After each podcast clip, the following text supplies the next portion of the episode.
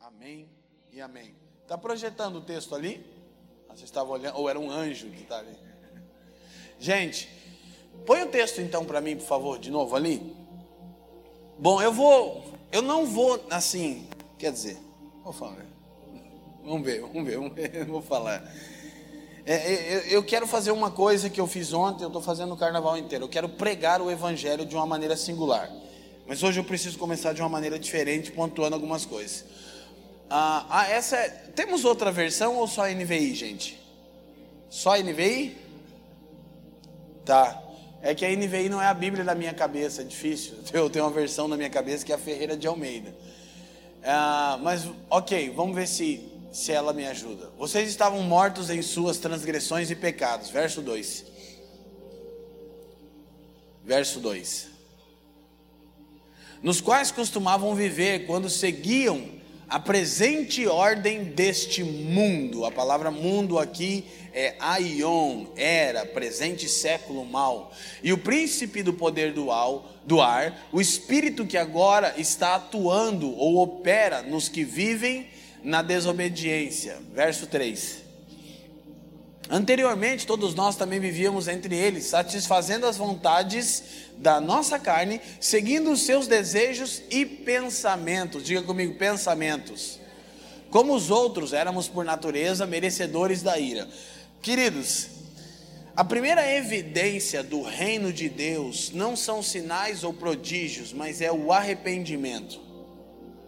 O que precedia a palavra do reino era o arrependimento.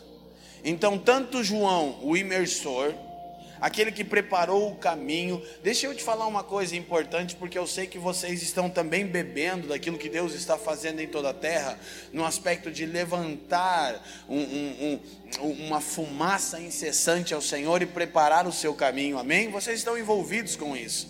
E, e, e por muito tempo o Pai tem falado a respeito de uma geração como João e, e, e, vale lembrar que João Batista não era o sobrenome dele, né, irmão?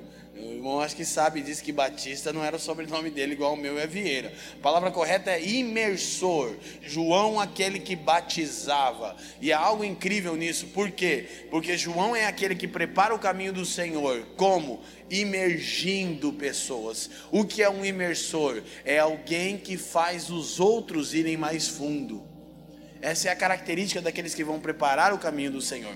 Então, João, o imersor, anunciava o reino de Deus, precedido por arrependimento. Arrependei-vos, pois o reino de Deus está próximo.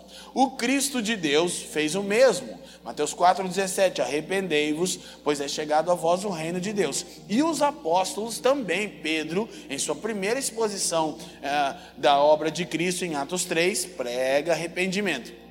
O que é arrependimento?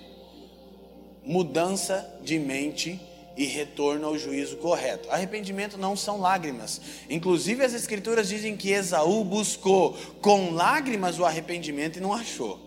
Então arrependimento não tem a ver com tanto que você chora ou se quebranta. Arrependimento tem a ver com quanto a sua mente está sendo afetada pelo evangelho. Você pode não sentir nenhuma coisa e ter completamente se arrependido. Por quê? Porque sua mente mudou. Então, qual é o princípio que a gente precisa trabalhar? Nós precisamos de uma cosmovisão a partir do Evangelho. Escuta uma coisa: o que é cosmovisão? Visão de mundo, cosmos, mundo. É a base sobre a qual você interpreta tudo ao seu redor. Como você vê a você mesmo, como você vê a ordem criada, o mundo, e como você vê a Deus. Isso é cosmovisão. A gente precisa de uma cosmovisão que seja centrada no Evangelho. Nossa interpretação de quem nós somos de, do que é a criação de Deus e de quem é Deus precisa ser a partir do Evangelho. Ah, eu já tenho essa cosmovisão. Vamos conversar um pouco mais e aí no final você pensa bem se tem mesmo. Qual é o ponto principal aqui? É que tudo começa com mudança de mente. Escute o que eu vou te falar. Escute o que eu vou te falar. O método de manifestação espiritual de Deus chama-se encarnação. Traduzindo, quando Deus quer atuar na terra, ele encarna. Ok? Então, o método de manifestar a realidade espiritual é encarnação. E a encarnação não aconteceu apenas com Cristo, que é o Deus em carne. A encarnação acontece conosco. Bom, na verdade, o nosso principal chamado é encarnar Jesus.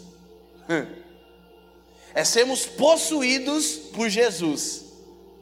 Paulo vai dizer em 1,23 que a igreja é o pleroma no grego, a plenitude de Cristo, ou seja, tudo de Cristo está na igreja. O que é a igreja? Cristo encarnado. O que era Cristo? Deus encarnado. Agora, como se dá esse processo? Mudança de mente. Escuta uma coisa. Por que começar por aqui? Porque eu quero deixar um fundamento e aí então expor o Evangelho de uma maneira singular. Paulo diz que, que nós andávamos segundo o curso deste mundo. A expressão grega é aion para mundo, é era e não cosmos, não ordem criada. Então ele está dizendo que essa era presente, ela é perversa e ela tem um padrão de comportamento. E nós andávamos de acordo com esse padrão. Então Paulo vai dizer, põe o verso 3 de novo ali para mim, por favor. Paulo vai dizer por que, que nós andávamos assim, Efésios 2, 3. Olha só, satisfazendo as vontades da nossa carne, seguindo os seus desejos e pensamentos. Porque, porque toda a atuação do Evangelho começa na mente, é porque o pensamento padroniza comportamento. Você tem uma cosmovisão que talvez você nem saiba, mas você tem. Você interpreta você, toda a ordem criada ao seu redor e Deus a partir da sua cosmovisão. Sua cosmovisão, ela pode ser fruto da sua história. Então você vai interpretar Deus a partir da sua história. Esse é um dos maiores equívocos que nós temos a fazer: interpretar quem Deus é e o que Ele está fazendo ou não a partir de onde nós estamos. Isso é um equívoco. Esse é um dos maiores equívocos. É você pensar o soberano propósito de Deus a partir de onde você está, como se o que Ele está fazendo está limitado à sua história, como se a história fosse sua e não dele. Então, você lembra, não precisa abrir, mas vocês lembram de Apocalipse, capítulo 13, quando fala a respeito da marca da besta?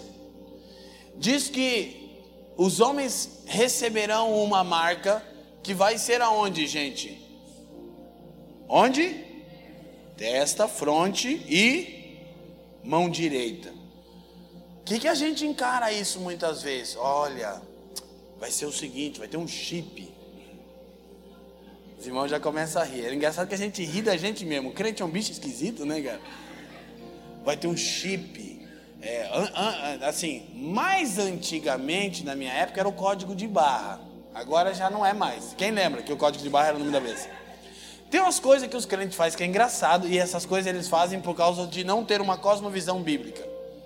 Ter uma cosmovisão alheia. Por exemplo, todo presidente dos Estados Unidos é o anticristo desde que eu me conheço por gente. Ó, o primeiro que eu lembro, assim, bem consciente, é o George W. George W. Bush pai. Ele já era um anticristo. Não foi? Veio o George W.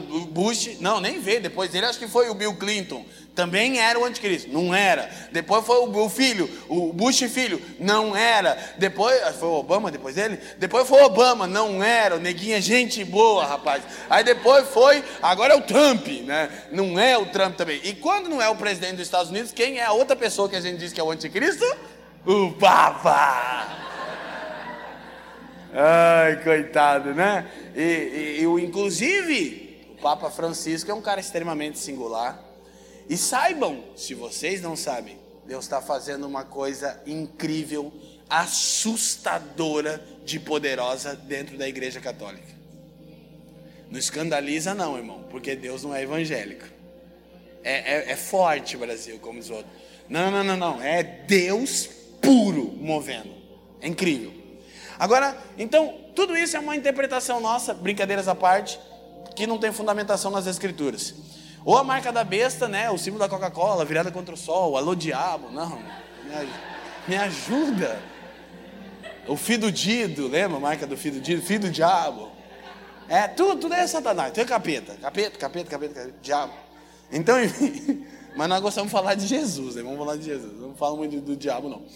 Então, por que, que a marca vai na, na testa e na mão? Porque não é a marca da besta, é a marca de Deus.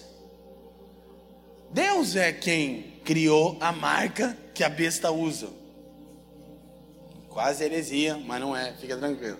Como é que é isso, Leandro? Querido, presta atenção. Quando Deus introduziu Israel na terra, Deuteronômio 6, do 4 ao 11, especificamente o versículo 8 de Deuteronômio 6, Deus diz assim: ó, vocês vão entrar nessa terra e eu quero que vocês estabeleçam a cultura do meu reino aí. Então, para isso, vocês vão fazer o seguinte: vocês vão atar a minha palavra por frontal entre os olhos de vocês. O que, que o judeu ortodoxo faz quando ora? Ele põe uma tira de couro com uma caixinha que fica aqui, com textos da Torá. E ele fica assim: proscuneu, prostrar-se, dobrar-se. E ele amarra o seu braço também textos da Torá. Por quê? Porque padrão de pensamento modela comportamento. O que é a marca da besta? É um cativeiro ideológico. Já existe. Não é o chip da Motorola. Se alguém fizer um chip daquele, eu vou ser o primeiro a querer. Por quê? Porque a tecnologia é uma benção. Ai meu Deus, pastor Tiago. Você trouxe ele, o enviado. Gente, vamos ler as escrituras. Tem crente que já tem a marca da besta.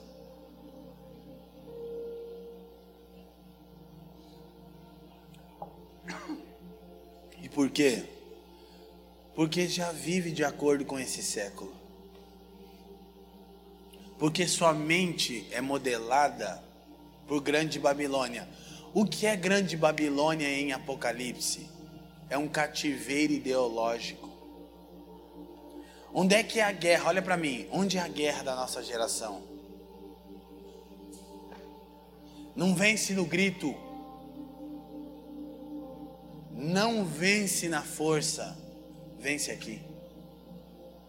Por quê? Então, por que marca testa, mão? O diabo só imita, irmão, não cria nada. Então, padrão de pensamento modela comportamento e comportamento autoriza intervenção espiritual. Como que o príncipe da potestade do ar opera? O texto diz: ele opera de acordo com os filhos. Põe o versículo 3 para mim de novo, se for possível. Da desobediência. Olha só. Ah, verso 2, desculpa, é o 2. O príncipe das potestades do ar, do espírito que agora opera nos filhos de então, o que autoriza intervenção? Padrão comportamental. E o que modela comportamento? Pensamento. Diga comigo, padrão de pensamento modela comportamento. Comportamento autoriza intervenção espiritual. Então, onde o evangelho começa? Aqui. Arrependei-vos. Mudem a maneira de pensar. Ah, isso, uh, não, não, não resolve, não muda. Uou, uou, não, não muda. Não muda, minha geração tem que sair da osmose, gente. Não é que nós não vamos adorar ao Senhor, sim, mas você não pode adorar aquele a quem você não conhece, querido. Aleluia, glória a Deus. A gente gasta muito tempo com aquilo que não deveria gastar tempo, e gasta pouco tempo com aquilo que deveria gastar tempo. A gente deveria se dedicar a ter uma cosmovisão a partir do Evangelho, interpretar quem eu sou, a criação e Deus a partir do que ele disse. Então escute, esse é só um fundamento que eu senti a necessidade de deixar com vocês. Por isso que o evangelho começa mudando a nossa forma de pensar. Sabe o que é incrível? É que em Gênesis 3, quando o homem come do fruto proibido, as escrituras dizem uma coisa extremamente estranha. Qual? 3:7 de Gênesis diz assim: "Então abriram os seus olhos". Que? O homem comeu do fruto da árvore proibida e os seus olhos foram abertos. Mas estava fechado? É gato que nasce com o olho fechado? O que, que as escrituras querem dizer? Cosmovisão. O homem criou um mundo paralelo. Seus olhos foram abertos para quê? Para uma realidade de mundo sem Deus onde o homem é o centro. É isso que a gente está vivendo. Um filósofo chamado Protágoras, 323 a.C., ele dizia o seguinte: o homem é a medida de si mesmo. Isso, isso é a coisa mais é a coisa mais forte na nossa geração. O pensamento grego. O homem é a medida de si mesmo. O que Protágoras queria dizer com isso? Você determina o que é certo e errado. Não existe nenhuma outra medida. Você é a medida. Meu corpo. E por aí vai. Por trás disso está o que? Está uma estrutura de pensamento que ao longo dos séculos padronizou o que? Comportamento. E Protágoras seguia e concluía esse raciocínio dizendo assim: o único bem é o prazer, e a regra de conduta, o interesse particular. O que é isso? Hedonismo. Vida centralizada no prazer pessoal. Quem está me entendendo, diga assim. Então nós precisamos pensar um pouco no que está acontecendo eu quero amarrar isso aqui, mas por alguma razão eu sinto necessidade de seguir nesse assunto. Então eu vou colocar mais um fundamento e a gente vai avançar. Ah, Mateus 24, verso 36 em diante. Quem está me entendendo, diga assim. 24, 36. Daquele dia e hora, porém, ninguém sabe, nem os anjos do céu, nem o filho, senão só o Pai. 37. Pois como foi dito nos dias de Noé, ou assim como nos dias de Noé, assim será também a vinda do Filho do Homem. Deixa o texto, por favor. Essa é uma das maiores diretivas que nós temos para interpretar a vinda de Jesus. Qual é a chave? Assim como nos dias de Noé. O que, que a gente deveria fazer? Quem já leu esse versículo aqui pelo menos uma vez na vida? Levanta a mão. Levanta a mão bem alto. Baixa. Quem depois de ler ele foi estudar os dias de Noé? Levanta a mão. 1% do que levantou a mão. Eu não consigo entender por que, que a gente não leva a sério o que Jesus falava. Não, uh, uh. Não, leva a sério o que Jesus falou. Se ele diz que a sua vinda seriam dias como os dias de Noé, então vai entender o que são os dias de Noé. Por quê? Você vai descobrir uma coisa. Vocês foram ontem testemunhar de Cristo, né, nos blocos de carnaval, né? Vou mostrar para vocês que a escritura já dizia isso faz muito tempo. Não só dizia genericamente, disse tudo. Como assim? Qual é a característica dos dias de Noé? Vamos ver. Ah, mudou a versão? Oh, que beleza, agora que eu vi. 38. Obrigado, gente. Porquanto, assim como nos dias anteriores ao dilúvio, comiam, bebiam, casavam e davam-se em casamento até o dia em que Noé entrou na arca. 39. E não o perceberam. Meu Jesus, o que está. Ah, e não o perceberam até que veio o dilúvio e os levou a todos. Assim será também a vinda do filho do homem. Próximo. Então, estando dois homens no campo, será. levado um e deixado outro. 41. Estando duas mulheres a trabalhar no moinho, será levada uma e deixada? Olha para mim, gente. Quem aqui quer ser levado? Amém? Você quer ser levado? Volta para o texto do 38, por favor. Vou te mostrar o que é cosmovisão. Você acabou de cair na. Ah, tá, começou a rir porque caiu o bolachão de mel, né? Não é uma ficha, é uma bolacha de mel daquelas antigas. Por quanto assim. Tá, ok. 39 era. 39. E não o perceberam até que veio o dilúvio. Lê para mim. Você quer ser levado, irmão? Não, não, não, não, não, não, não. Você acabou de dizer que queria. Pai, leva-o. Ai, o que, que você está falando? Eu nem vou tentar ensinar escatologia hoje de manhã. De jeito nenhum, que eu tenho um voo em Floripa, não vai dar tempo. Só quero te mostrar que padrão de pensamento modela comportamento, comportamento autoriza intervenção espiritual. E para a gente interpretar os nossos dias, é só olhar os dias de Noé. Agora, olha como é que é osmose, querido. Quem foi levado pelo dilúvio, foi salvo ou destruído? Você quer ser levado ou deixado? Você é um deixado para trás? Sim. Sim. Porque quem que permaneceu? Quem foi deixado. Mas como é que você nunca pensou isso a vida inteira? Cosmovisão. Sua mente foi programada para ver o contrário. Sério, né? Você lê as escrituras com óculos. Não sem. Você já tem uma cosmovisão e você vai para a escritura interpretar ela na sua cosmovisão. Dá tudo errado sempre. Mas qual é a principal característica? Dias de Noé. Agora sim, olha o verso 38 de novo. Jesus disse que seria assim: Porquanto, assim como nos dias anteriores ao dilúvio, eu pensei que eu estava ficando meio tonto aqui, irmão, mas quando muda ele faz devagarzinho, né? Não, seu, eu quase falei, meu Deus, estou passando mal. Eu estou numa dieta, irmão. Sério? Me assustou, Jesus. É cosmovisão, viu? Achei que eu estava mal. Não, eu estou bem. Por quanto eu estou vivo, irmão, não vou morrer. O negócio está misturando as letras ali. Estou nessa situação já, Jesus.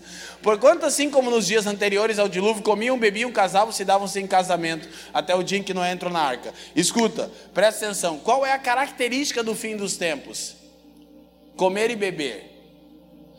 Comer e beber fala de um estilo de vida hedonista. O que é hedonismo? Vida centralizada no prazer pessoal, vida que procura satisfazer o vento. Comiam e bebiam. O que quer dizer? Viviam regaladamente. Como diz aquela parábola: come, bebe e regala-te, a minha alma. O Senhor disse: louco, e se essa noite pedirem a sua alma? Como diria Carlos Barneia, Johnny, Johnny, isso aí é só das antigas aqui. Só os caras quentes manjam o Paranauê que eu falei agora, hein? Essa noite, Johnny. Ah, está de brincadeira, irmão. Brother Simeon.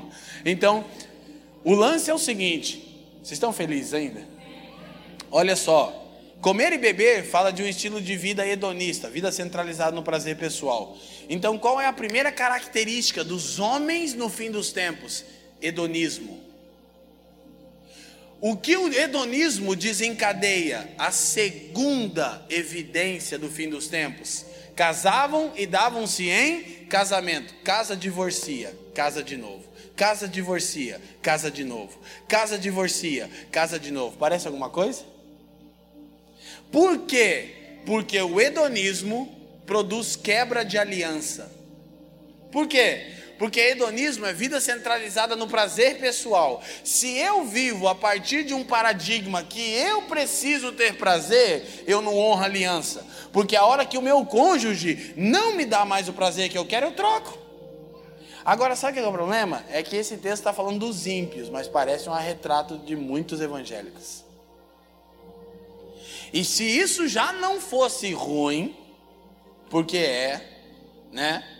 Pode ficar ainda pior, para você entender qual é a característica. Agora, vamos abrir Lucas 26, é o mesmo texto, mas Lucas acrescenta uma informação para nós. Eu estou intencionalmente ensinando, Lucas 26 não tem, desculpa, é Lucas 17. Lucas 26 não dá, né, irmão? Vai até 24, os discípulos no caminho de Emaús. Graças a Deus eles não levaram dois capítulos mais para encontrar Jesus. Foi no 24 que Jesus apareceu para eles. Lucas é, 17, 26. Vamos lá. O mesmo texto, ó. Dias de Noé, tal, 27. Tal, tal, tal, tal, 28. Isso Lucas acrescenta. Como também da mesma forma aconteceu nos dias de Ló. Comiam, bebiam, compravam, vendiam, plantavam e edificavam. Qual a característica do fim dos tempos? Diga comigo: dias de Noé, dias de Ló. Agora você descobre uma coisa. A escritura diz que o espírito do o espírito de Elias vai atuar no fim dos tempos contra o espírito de, orfan, de orfandade. É coisa que a gente lida no Brasil. Coração dos pais aos filhos e dos filhos aos pais, ok? Por quê? Olha isso aqui, presta atenção. Dias de Noé e dias de Ló. Hedonismo gera quebra de aliança. O que a quebra de aliança produz? Orfandade. O que é um órfão? É alguém resultante de uma quebra de aliança. Calma, presta atenção. Hedonismo, quebra de aliança, orfandade. Agora escuta. Orfandade, presta bastante atenção para você não interpretar isso errado, que é bem delicado. Orfandade é a porta de entrada para a homoafetividade. Como é que é isso, Leandro? É os dias de Ló. Por que dias de Ló? Porque Ló viveu na cidade chamada Sodoma e Gomorra. Os primeiros lugares que nas Escrituras registram práticas homoafetivas. Talvez você não está entendendo a riqueza do que eu estou te falando, mas eu já sei disso há muito tempo e toda vez que eu falo eu fico estarrecido. Por quê? Porque tudo que tem que acontecer no fim dos tempos, Jesus já explicou. Dias de Noé, hedonismo, quebra de aliança, orfandade. Dias de Ló, homoafetividade. A ideologia homoafetiva prega um novo tipo de família. Qual é o plano de Deus? Família. Sabe o que a ideologia homoafetiva prega? Um novo protótipo de família. Por quê? Porque o Evangelho é Deus abençoando famílias em Abraão. Você está me entendendo mais ou menos? Por que, que você está dizendo que a homoafetividade é a porta de entrada, a orfandade é a porta de entrada para a homoafetividade? É porque sempre se trabalha na quebra de aliança e tira-se a figura paterna. O próprio Brasil é uma nação matriarcal. O pai é que afirma a sexualidade da criança. E Deus é que fez isso, sabe por quê? Porque o homem tem o cromossomo masculino e feminino dentro dele. O homem tem a capacidade de afirmar o menino e a menina. Eu olho para o meu filhote, o Benjamin, e falo: Tu é macho, rapaz, aqui é cabra macho. Por quê? Porque é eu que posso fazer isso com ele. É o pai que faz isso, e na ausência, por causa da quebra de aliança, que é oriunda do hedonismo, você entrega a criança ao cativeiro ideológico da grande Babilônia, que vai modelar o comportamento dela com uma intenção: gerar um protótipo de família bizarro. Então você está bravo com os homoafetivos? Não, eu estou bravo com o hedonismo dos evangélicos. Porque tudo começa numa vida centralizada no prazer pessoal. Não tem nada a ver com os homoafetivos. Eu estou bravo porque aqueles que foram salvos, que deveriam viver para o Senhor, vivem para satisfazer sua vontade. Qual é o início desse plano terrível? Padrão de pensamento. Agora vocês entenderam? Padrão de pensamento modela comportamento, comportamento autoriza intervenção espiritual. Então o que, que nós precisamos? Do Evangelho. Então eu quero, é, eu já gastei bastante tempo com isso, mas eu quero expor o Evangelho. Eu fiz isso ontem, falei com o time da Fernanda que eu queria fazer hoje de uma forma hoje um pouco mais sintetizada, mas de maneira singular. Por quê? Porque nem tudo que a Bíblia ensina é o Evangelho. O que você quer dizer, Leandro? Eu quero dizer que o Evangelho é uma coisa, ele é singular. Agora, todo ensinamento bíblico é uma vertente do Evangelho, tudo bem? Nem tudo que a Bíblia ensina é o Evangelho, mas todo ensino bíblico é um desdobramento do Evangelho. Qual é o problema? Que muitas vezes a gente não prega o Evangelho singularmente, com clareza, mas tenta ensinar desdobramentos do Evangelho, ou seja, o que deveria ser um discípulo de Jesus. Mas ei, você não pode discipular alguém que a palavra ainda não converteu. E por que a palavra não converteu? Porque não ouviu a palavra. Não, mas ele está ouvindo, não, ele está ouvindo desdobramentos do Evangelho, ainda não ouviu o Evangelho. Quem está me entendendo diz sim. O que é o Evangelho, Leandro? É uma coisa, que coisa? Uma boa notícia a respeito de como fomos salvos. Amém? Ah, eu já sabia. Vamos pensar um pouquinho mais. Porque isso vai sim afetar nossa mente, remodelar nosso comportamento e permitir que os céus atuem em nós e através de nós. Ontem eu falava sobre o problema da geração Pink Cérebro. Quem lembra do desenho do Pink do cérebro? Que era o Pink e o cérebro? Dois ratinhos que estavam querendo sempre. Vamos dominar o mundo, Pink. Vamos, cérebro. O único problema, não tinha estatura para isso. A gente está falando em área de influência. Glória a Deus. De Deus? De Deus. Impactar a sociedade? De Deus? De Deus. O único problema é que a gente é ratinho. E por que somos ratinhos? Porque a gente não está crescendo, desenvolvendo nosso homem interior. Por quê? Porque a gente não está bem nem convicto do que é o Evangelho ainda. Então eu não sou contra, estou a favor, estou dentro do que Deus está fazendo. Temos que impactar, mas a gente precisa deixar o Evangelho impactar a gente primeiro. Quando ele resolver tudo, aí sim, aí a gente vai partir para isso. Eu, eu, eu, durante o carnaval todo eu estou falando o seguinte: minha geração está procurando influência, mas deveria procurar consistência. Todo mundo quer ter seguidor no Instagram. É, tem a cultura do céu e a cultura do selfie. Todo mundo quer ser influente, digital influencer. Mas influenciando o quê, irmão? Olha para mim, ninguém pode dar aquilo que não tem. Aleluia. Como é que você vai dar algo que você não tem, varão? Tem como não. Eu não tenho que procurar ser influente, eu tenho que procurar ser consistente. Eu preciso procurar ter realidade espiritual. Essa consistência que eu vou ganhar em Deus, naturalmente vai gerar influência e vai fazer de mim referência, coisa séria que eu tenho que prestar atenção se eu quero mesmo. Quem está me entendendo? Então, por isso a gente precisa entender o Evangelho como uma maneira, uma, uma verdade singular, uma boa notícia a respeito de como nós fomos salvos. Gente, Atos 20, 24, por favor.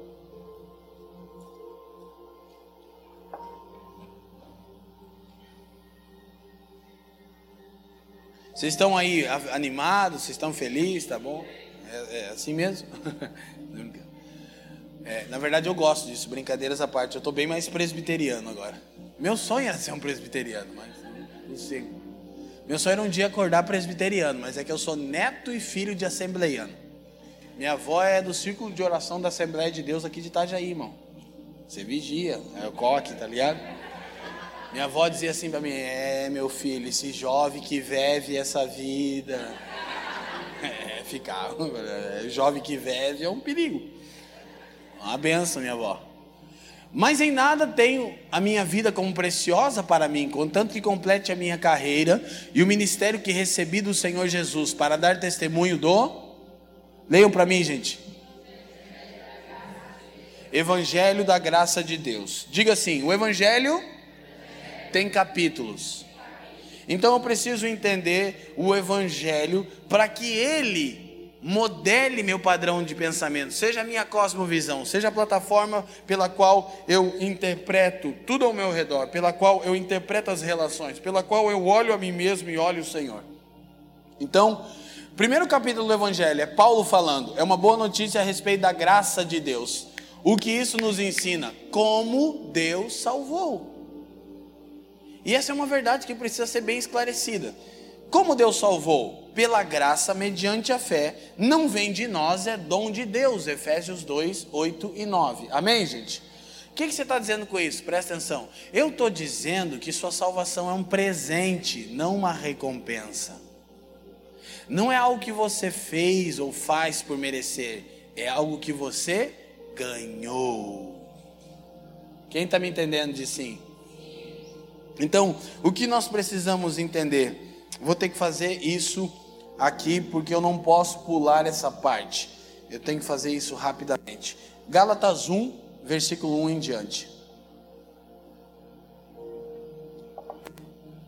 Paulo apóstolo, não da parte dos homens, nem por intermédio de homem algum, mas sim por Jesus Cristo e por Deus Pai que o ressuscitou dentre os mortos. 2. Todos os irmãos que estão comigo, as igrejas da Galácia, graça a vós e paz da parte de Deus nosso Senhor é, paz da parte de Deus, nosso Pai, e do Senhor Jesus Cristo. 4. O qual se deu a si mesmo por nossos pecados, para nos livrar do presente século mal, segura aí, segundo a vontade de Deus e Pai. Olha que afirmação profunda. Eu estou trabalhando muito isso. Que afirmação profunda? Qual é a justificativa que Paulo dá para a obra salvífica de Cristo? Ou seja, por que Cristo se entregou por mim? Por causa da vontade do Pai. Olha que lugar seguro, olha para mim. Presta atenção nisso. Por que você foi salvo? Porque Deus quis. Por que, que isso é poderoso? É porque Tiago diz que em Deus não há sombra e nem variação alguma. Traduzindo, ele não é bipolar. Como é que é isso? É que se Deus te salvou, Ele não se arrepende disso. E Ele te salvou por causa da sua vontade em Cristo. Não você se salvou. Ah, no dia que eu encontrei Jesus, as pessoas dizem: Não, querido, não foi você que encontrou Jesus. Foi Jesus que encontrou você. Afinal, quem estava perdido era você e não ele. Aleluia. Glória a Deus. Você fica feliz mesmo assim, irmão? Sabendo que eram vocês que estavam perdidos e não Jesus? Agora escuta, isso é muito profundo, é muito profundo. Por quê? Porque a salvação é oriunda da vontade de Deus. Eu preciso entender que vontade no conceito de Deus significa aquilo que ele desejou e, portanto, determinou que seja feito. Então, sobre vontade, Deus não passa. Quando ele quer algo, ele realiza esse algo. Então, deixa eu te falar uma coisa que é um dos primeiros absurdos do Evangelho da Graça, que é o primeiro capítulo do Evangelho. Look at me, olhe para mim. Deus ansiou tanto ter comunhão com você que moeu o seu filho na cruz para que isso fosse possível. No fundo, no fundo, poucos de nós param para pensar na profundidade dessa verdade. Deus desejou tanto ter você, que Isaías 53, 10 diz assim: E foi do agrado do Senhor moê-lo. Não, não, não, não, não, pera mim, olha, olha aqui, olha aqui. A gente já leu Efésios que Paulo diz: Vocês, perdão, estavam mortos em delitos e ofensas. Olha só, como o evangelho é uma matemática que não fecha. Que é isso? Quer dizer que eu estava morto em delitos e pecados? Sim. E quer dizer que Deus me desejou? Sim. E quer dizer que Ele me desejou tanto, eu que estava em delitos e pecados, que foi agradável a Ele moer o seu filho? Por causa de mim? Não, peraí, cara, isso é muito, isso é muito. Não fecha a conta? Que troca injusta, pai. o nome disso é graça. Quem está me entendendo aqui? Então, olha, olha o lugar firme que você tem de sua salvação. Primeiro, ela é oriunda da vontade de Deus e ela é realizada pela obra de Cristo. Segundo, Deus não tem carências, mas tem anseios. Deus não tem necessidades, mas tem desejos. O que eu quero dizer com isso? Ele não te salvou porque tem alguma carência. Ele te salvou porque ansiou ter você. Ele te salvou não porque tinha uma necessidade. E nem porque você tinha necessidade de ser salvo. Ele te salvou especificamente você porque ele desejou você. Não, mas Deus salva porque a gente estava em pecado e precisava ser salvo. Se Deus salva porque a gente precisava ser salvo, Deus vai salvar todo mundo, então nós somos universalistas, isso é uma tremenda de uma heresia. O que, que você. Mano, eu quero. Você, você vai sair daqui meio tipo se achando bom. Por quê? Porque você, como eu, pecador, pobre mortal, carente da graça de Deus, foi tanto o alvo do desejo de Deus que ele intentou em si mesmo salvar você e foi agradável a ele moer o seu filho para que isso acontecesse. Nossa, é muito profundo. E não é só muito profundo, olha para mim, é muito seguro. Por quê? Porque então minha salvação é um presente, não uma recompensa. Não é algo que eu merecia, é algo que eu ganhei, favor imerecido, graça. E se Deus me salvou dessa forma, e se é que eu estou em Cristo, então nada nem ninguém pode mudar isso. Agora, o que eu preciso compreender é que eu posso correr o risco de não acreditar nisso suficientemente. E aí eu caio no que estava acontecendo com os Gálatas, verso 5 preciso correr.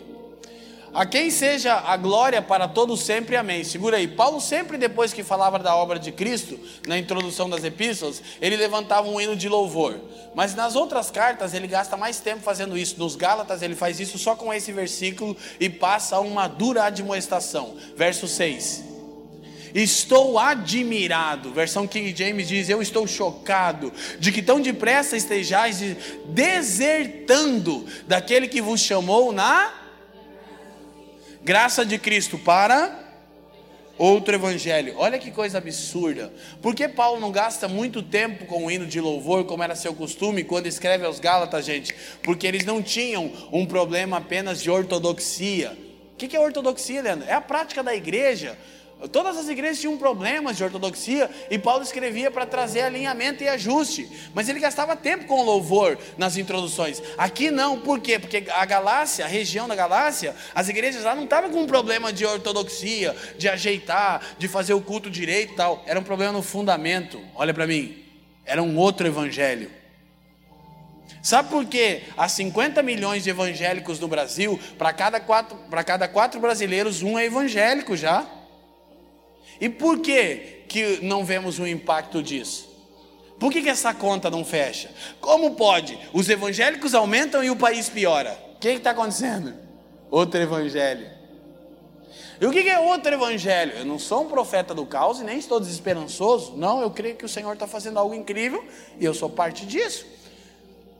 O que, que você quer dizer? É que a gente está lidando com o mesmo problema do outro evangelho. Na questão da Galácia, falsos mestres desceram à região depois de Paulo ter pregado e a igreja ter nascido. Falaram: Jesus te salvou, só que você precisa se circuncidar para ser agradável a Deus. O que é o outro evangelho? É quando você acrescenta alguma coisa à obra de Cristo. Traduz, não, o que, que eu tenho a ver com isso, pastor Tiago? Que circuncisão, nem sei o que é isso. Não, não, não, eu sei que ninguém está querendo te circuncidar, graças a Deus, que doía bastante, entendeu? Mas olha, o outro evangelho é Cristo e mais alguma coisa que, que é isso? É quando você pensa assim: Jesus me salvou, mas eu tenho que fazer por merecer. Sem saber, sabe o que você fez? Desertou. Porque você saiu do fundamento que é Cristo e foi para o fundamento de areia, que é sua própria força, suas obras. E isso gera escravidão, diz Paulo no capítulo 4. Medo, vergonha e culpa. Foi o que eu trabalhei ontem. Diga comigo: medo, vergonha e culpa. A gente vai trabalhar isso. Agora escuta rapidamente. Por que, Leandro? É porque eu penso alguma coisa parecida assim.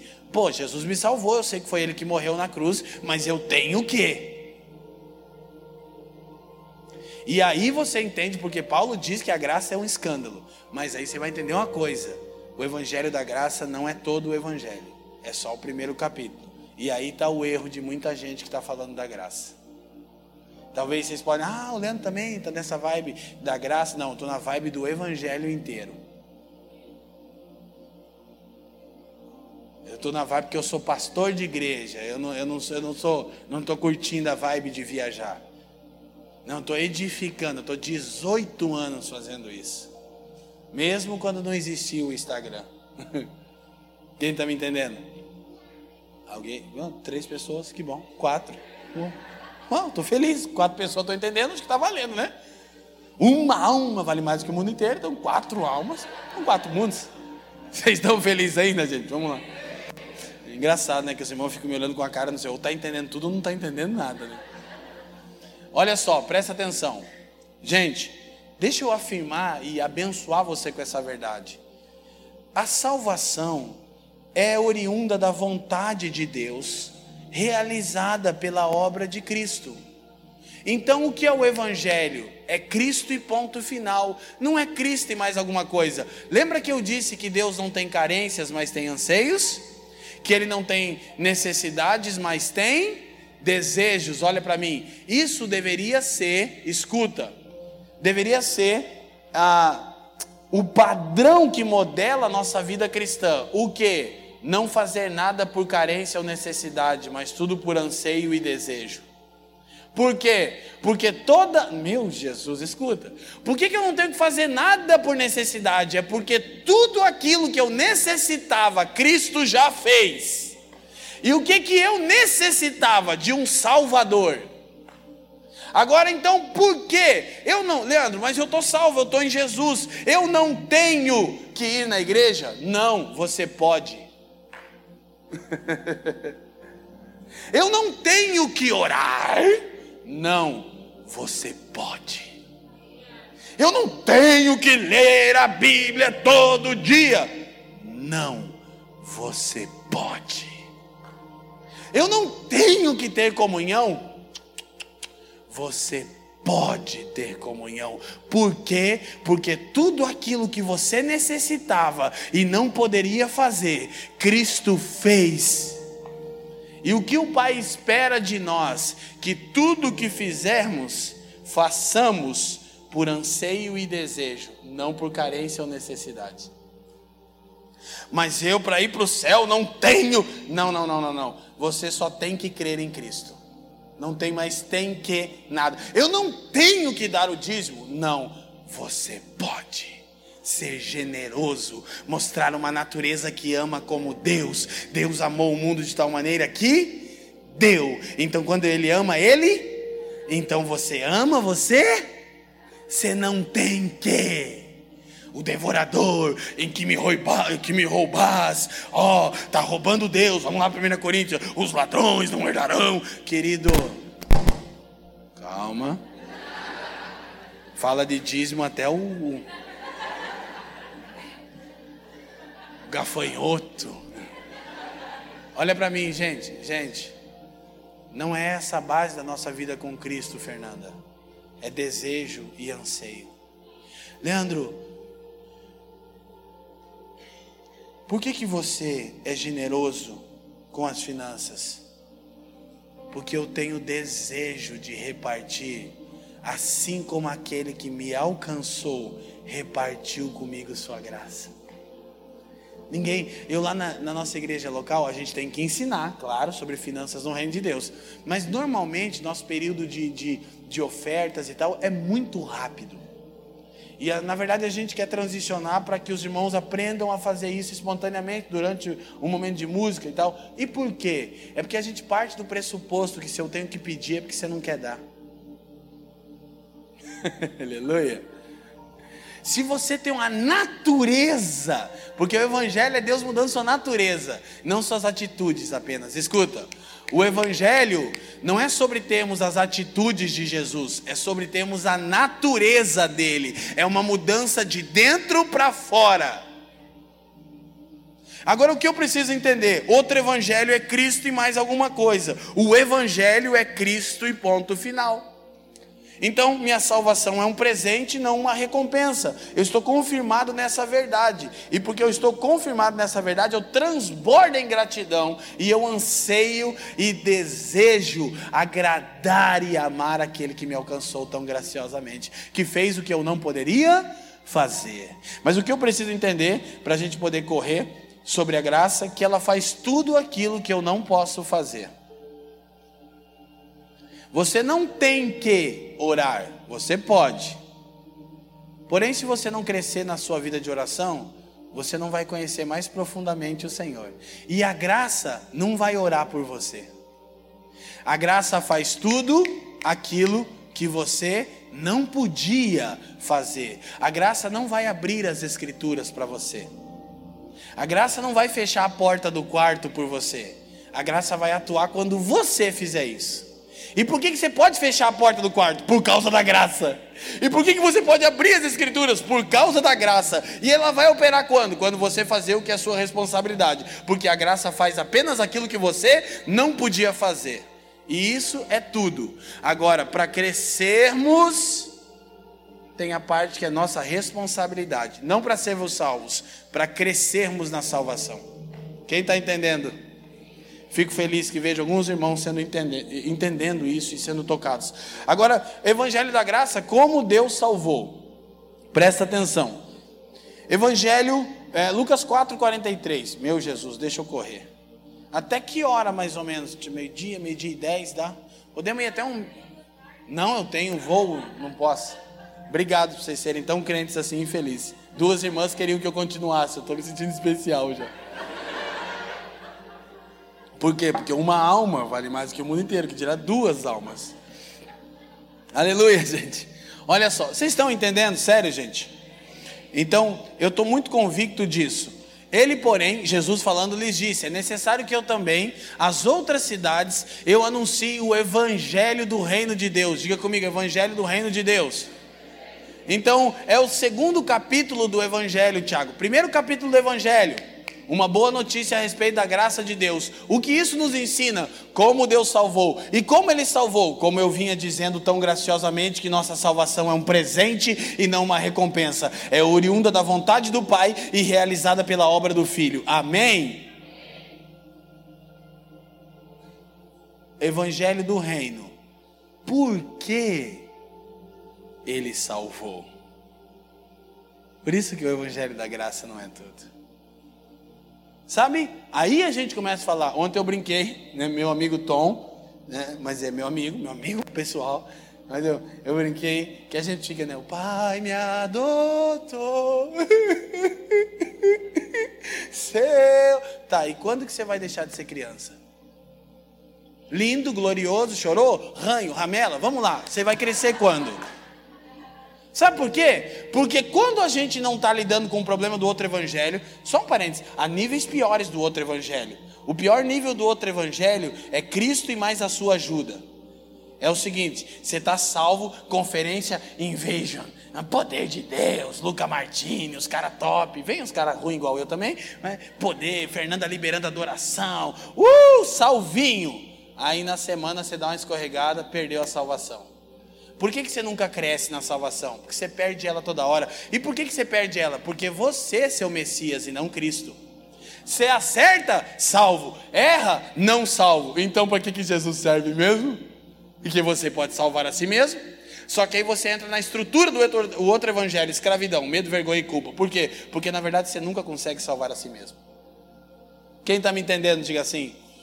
Então, olha só, Evangelho da Graça, como Deus salvou. Evangelho do Reino, por que ele salvou? A salvação não é tudo, a salvação não é, nunca será e jamais foi o plano de Deus. Hã? Claro, quando Deus criou o homem, não precisava ser salvo, a salvação é um meio para que o plano de Deus seja cumprido. Quem está me entendendo?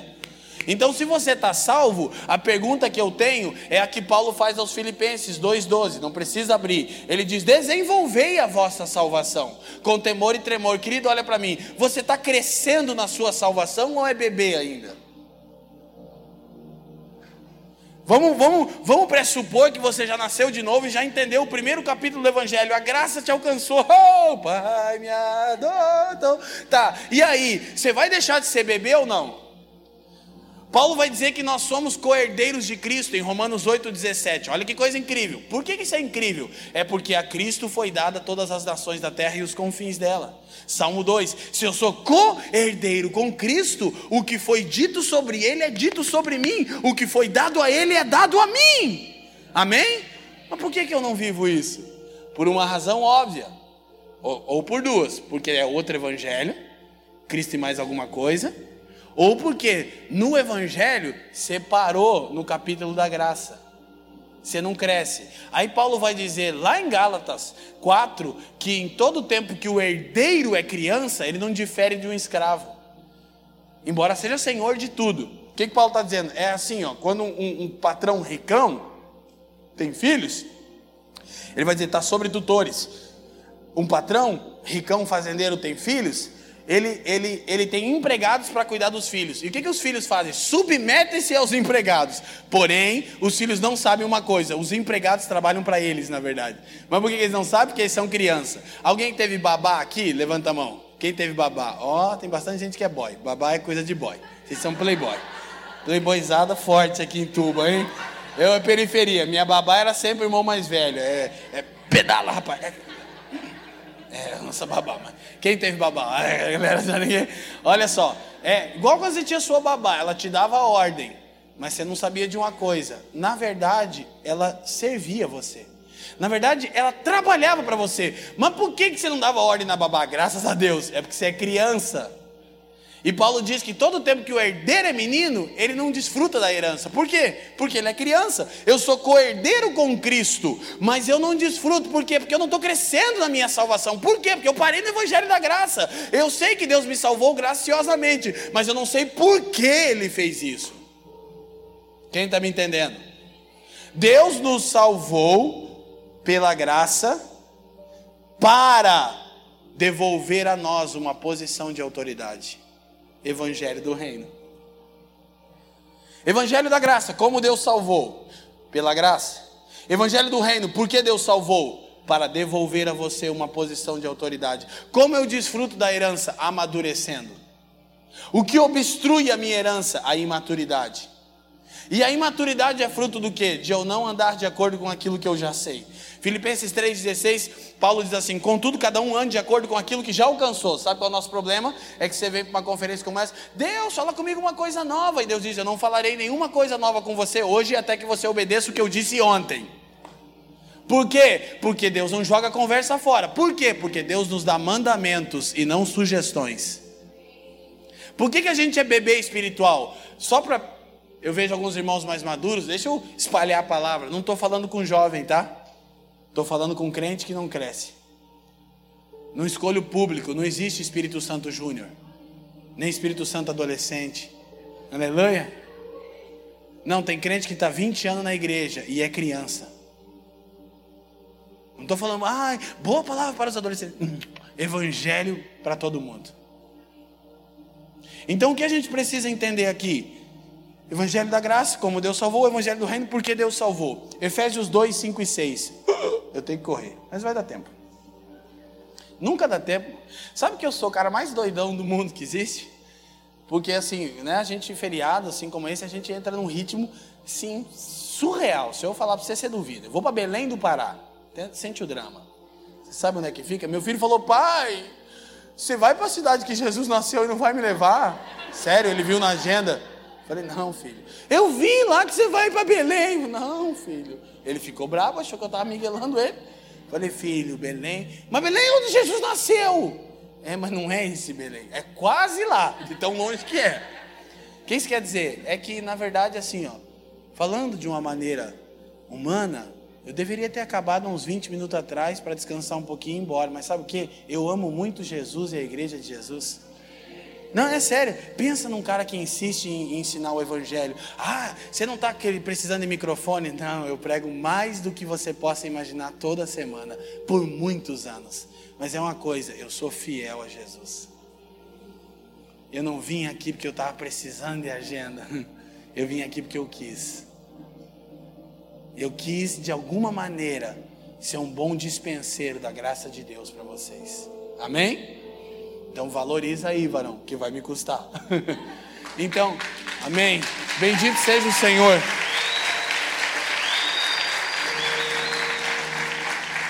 Ontem eu mostrei para Fer, tem gente que não entende os processos. Meu filho mandou dois vídeos para mim. O primeiro ele disse: "Pai, eu te abençoo, né? Vai na paz. Só me avisa quando você chegar."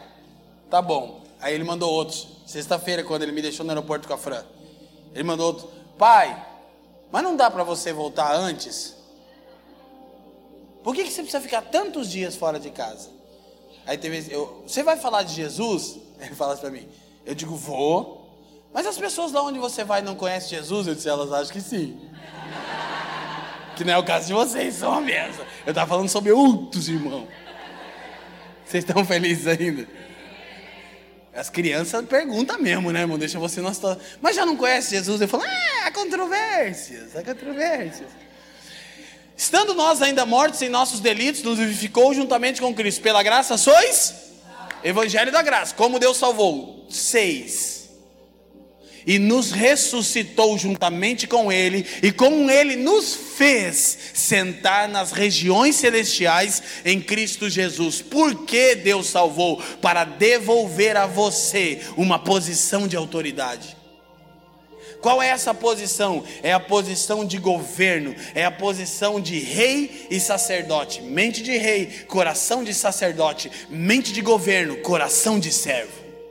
Qual é a geração que vai mudar o mundo de fato? É a geração que entende que foi alcançada tão graciosamente pelo Evangelho da Graça, para que Deus devolvesse ao homem a capacidade de dominar.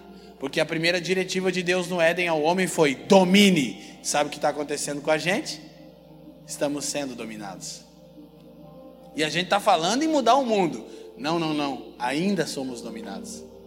E não, eu não estou desesperançoso. Eu só estou falando a verdade. Por quê? Porque é só a verdade que nós podemos contra a verdade, diz Paulo. Então, o ponto é, ok, eu preciso entender como Deus salvou e preciso entender por que Deus salvou. Não precisa abrir. Prepara para nós aí, mano, é, Apocalipse 14, 6. Mas não projeta, por favor. Eu preciso entender como Deus salvou, preciso entender por que Deus salvou. Salmo 8 diz assim: Quem é o homem para que dele te lembres, e o filho do homem para que o visites, pois um pouco menor do que Deus o fizestes, de glória e honra o coroastes, deste-lhe domínio sobre as obras das suas mãos. Amém? Olha para mim. Sabe o que é o evangelho do reino? É Deus devolvendo a você essa posição, a posição para a qual ele te criou a estar. É Deus devolvendo a você glória e honra. Uau, mas glória e honra não é somente ao Senhor? Sim, você não pode buscar glória e honra, mas Ele está dando a você glória e honra. Por quê? Porque você é imagem e semelhança daquele que tem glória e honra. E por isso ele te salvou tão graciosamente. Aí você começa a entender o absurdo. Por quê? Olha que coisa doida. Porque a vontade do Pai de me ter foi tão profunda a ponto de ser agradável a ele, Isaías 53, 10, moer o seu filho para me ter. Simples, ele não queria só um. Como é que é isso? É que o primo, o unigênito morreu para se tornar o primogênito de milhões e bilhões e trilhões e sei lá que número poderia traduzir de pessoas com a natureza do filho de Deus. Porque agradou a ele moer o seu filho, porque ele não queria só um. Quem está me entendendo? Essa é a razão de ser da graça. Então Deus me salvou para me devolver uma posição original, aquilo que nós tínhamos na estrutura original. Escute, salvação não é um fim em si mesmo. Salvação é um meio pelo qual Deus torna possível você se tornar aquilo que originalmente você foi criado para ser. Por isso que a Escritura diz que o que começou a boa obra. Querido, olha para mim. Deixa eu botar aqui esse, esse padrão para a gente poder avançar e chegar já para concluir. Escuta isso. O destino da igreja não é morar no céu, é se tornar como Jesus. A gente está confundindo isso. Escuta, Deus não te salvou para te tirar daqui e te levar para outro lugar. Deus te salvou porque quer filhos semelhantes a Jesus. Você está entendendo? Quando Ele te criou, te criou para você estar aqui e para ser semelhante ao filho dele. O pecado comprometeu isso. O que, que Deus fez? Desejou tanto que resolveu. Agora, tenta entender isso. O que, que você está dizendo? Romanos 8, 28, famosinho, porque sabemos que todas as coisas contribuem para o bem daqueles, daqueles, e que são chamados. Termina o versículo 29 para mim, alguém? Poxa, como é que a gente, todo mundo sabe o 28 e não sabe o 29, que é o texto do propósito? Simples. O 28 diz que tudo coopera para o meu bem, como é que eu vou esquecer disso? Agora, deixa eu fazer um parentezinho, momento chato, eu disse ontem. Sabe o que, que me parece? Me parece que os evangélicos acham que a Bíblia é um menu. Que você vai escolher a gosto do cliente. Me parece que eles encaram o dízimo. Quanto é o dízimo? Quanto é o dízimo? como a gorjeta. Quanto é que você dá de gorjeta no, no restaurante? E encaram Deus como quem? Se a Bíblia é um menu, o dízimo é uma gorjeta, Deus é quem? O garçom. A gente não entendeu. A gente está procurando ser servido. Então nós não podemos parar no Evangelho da Graça, nós temos que avançar para o Evangelho do Reino. A gente tem que pensar de uma maneira mais, mais ampla nisso. Então, queridos, esse é o ponto. Ele nos salvou para devolver a nós uma posição de autoridade, para que possamos refletir a sua imagem. 14, 6 de Apocalipse. E vi outro anjo voando pelo meio do céu. E tinha um. Leiam para mim, gente. Vamos. Deixa eu falar uma coisa. Finjam que tá legal. Tinha um. Que bom, vocês fingem bem. Obrigado. Eu vou fingir que eu acreditei agora. Brincadeira. Evangelho eterno. O Evangelho eterno fala sobre o que? O que Deus salvou. Evangelho da graça. Como Deus salvou. Evangelho do reino. Por que Deus salvou? Evangelho eterno o que Deus salvou? Gente, só escuta uma coisa: Deus não salvou apenas o homem, Deus salvou tudo que o pecado afetou. Deus salvou o homem e está salvando o cosmos. João 3,16 diz que Deus amou o o mundo, o cosmos, Deus amou a criação, Deus amou o universo. Por que amou? Porque foi Ele que fez. E o que acontece? Deus está salvando tudo. Se eu entender o Evangelho do Reino, eu não vou ter uma mente romantizada e achar que ter ministério é ter um microfone e um instrumento. Eu vou entender que é o seguinte: o Evangelho da Graça restaura a minha condição. Eu estava morto, agora estou vivo em Cristo, pela graça. O Evangelho do Reino devolve a minha posição. Eu estava dominado, agora exerço governo.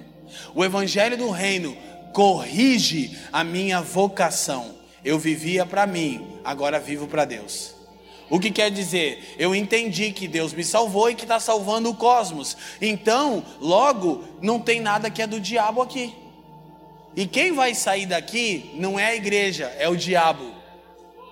Eu não sei se você já leu Apocalipse 20, mas tenta. Você vai entender uma coisa: quem sai é ele, a gente fica. Por quê? Porque os céus pertencem ao Senhor, diz o salmista, mas a terra ele deu dádiva aos filhos dos homens, e quando Deus dá, ele não se arrepende. 11, 29 de Romanos, Paulo diz que os dons de Deus são irrevogáveis. Nunca Deus se arrepende, ele não é bipolar. Tudo que ele deu, deu porque ele mesmo desejou, não porque nós merecíamos. Então ele não se arrepende. Quem está me entendendo? Então, uma visão ampla do Evangelho vai afetar o que? Olha para mim, minha cosmovisão. Evangelho da graça, como eu me vejo e como eu vejo ao Senhor.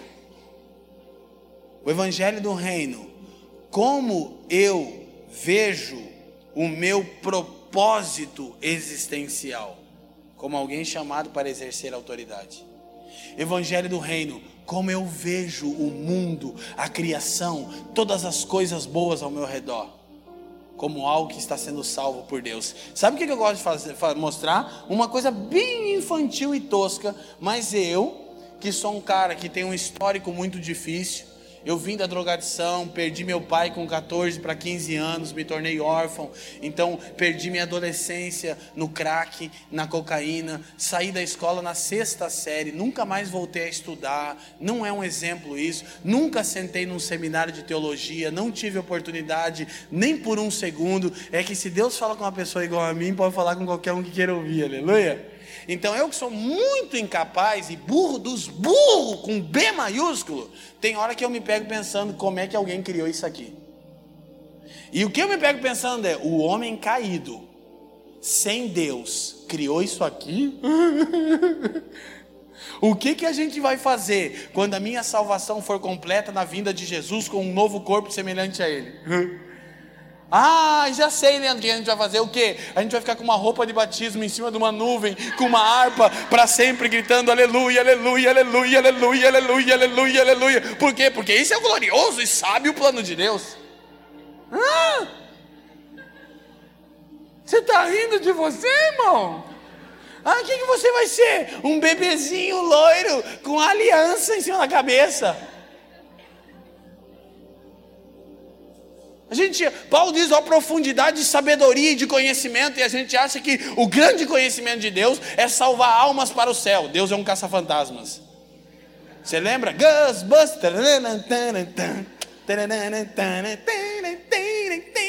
Virava carangona em Nova York. Cara, só os caras mais velhos sabem disso, né? Gente, gente, o Evangelho Eterno mostra que Deus está salvando tudo tudo que ele criou, então tudo é nosso. o diabo, quando foi expulso do reino de Deus, saiu de lá quebrado, eu disse, desempregado, sem dinheiro, sem ter onde morar, mas os evangélicos enriqueceram ele. Como é que é isso? Televisão do diabo, ele, quem? quem? É claro, minha. Música do Satanás, meu também. E cinema do Tinhoso, ah, eu quero. E não tinha nada, a gente deu tudo na mão dele. Jesus disse: É me dado toda a autoridade nos céus e na se toda a autoridade foi dada a Jesus, não restou nada para o diabo. Só que eu preciso entender essa amplitude do Evangelho, não só o primeiro capítulo da graça. Eu só estou fazendo uma arranhando a superfície com vocês de um assunto que levaria muito tempo. Por quê? Porque ou tem um problema no fundamento, que é outro evangelho, que é Cristo e mais algumas coisinhas, ou Cristo e mais sua ajudinha, ou fica parado no, no Evangelho da Graça. O Pai me adotou. Vamos lá, cresce. Que lindo que Ele te adotou. Glorioso. Você vai crescer quando? Você está me entendendo, irmão? Por quê? Para entender por que, que Ele te adotou. E para que? Evangelho eterno.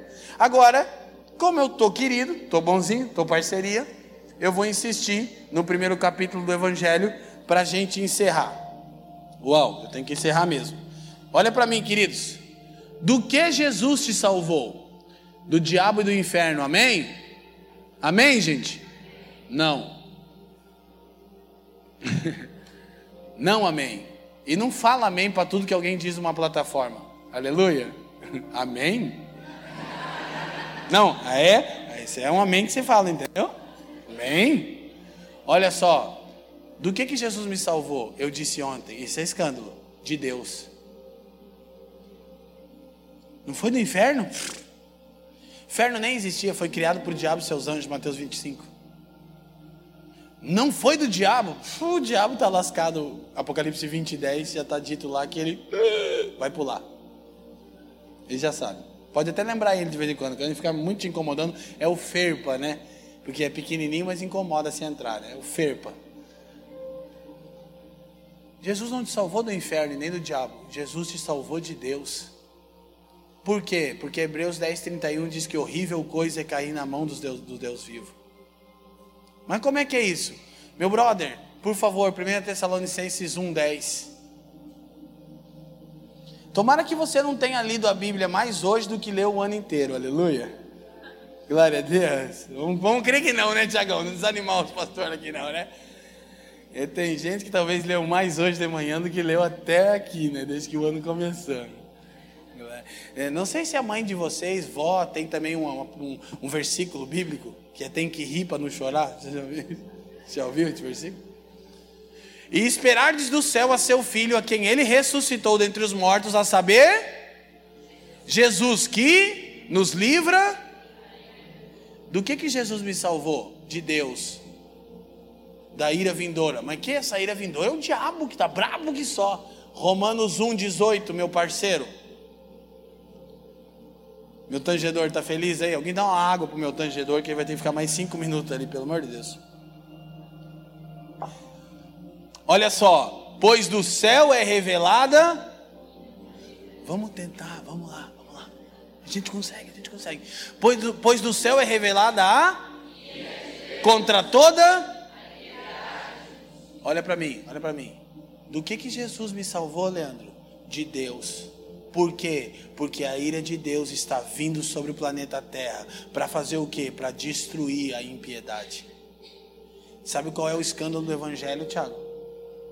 é que Jesus se tornou o alvo da ira de Deus, para que você fosse salvo dela. Parar para pensar no Evangelho, na subjetividade da mensagem, muda tudo. Como é que é isso? Jesus te mantém a salvo, porque se tornou o alvo da ira de Deus a ira de Deus caiu sobre ele. E agora, todos aqueles que estão escondidos em Jesus, como Colossenses 3, de 1 a 4, estão salvos da ira vindoura, mas a ira está vindo. Se alguma vez já tinha parado para pensar que Jesus te salvou de Deus,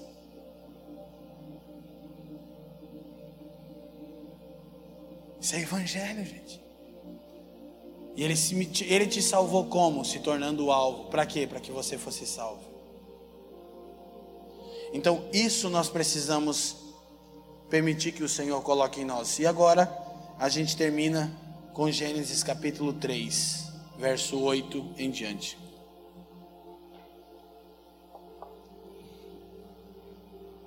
Quantos estão entendendo aqui, sim? É uma rápida exposição do evangelho completo, né?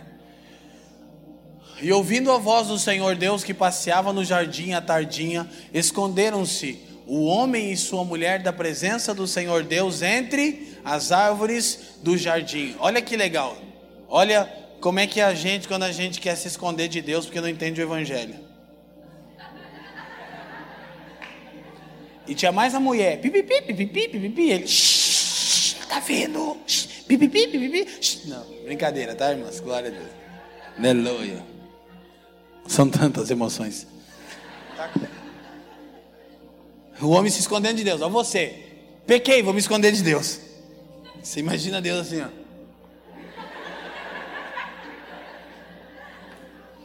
É, é engraçado, mas é verdade.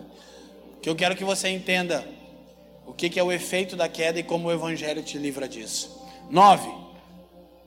Mas chamou o Senhor Deus ao homem e perguntou-lhe: Onde estás? Segura aí, princípio de primeira menção.